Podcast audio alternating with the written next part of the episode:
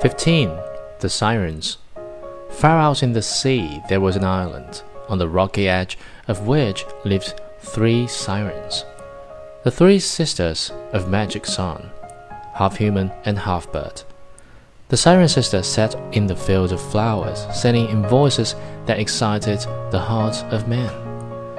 The attractive songs were so sweet that ships were attracted to the island and struck to pieces on the rocks.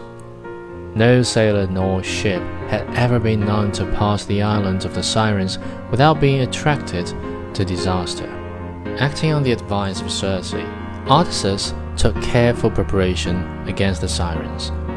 Before their ships came to where they could hear the sun, Odysseus had himself tied to the mast, stopped the ears of his men with wax, and ordered them to ignore his orders and gestures when they were passing the fatal island.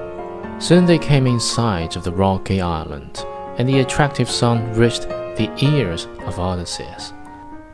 It moved him so much that he struggled in despair to free himself and shouted for his men to turn towards the rich and flowery grasslands of the Singing Sisters.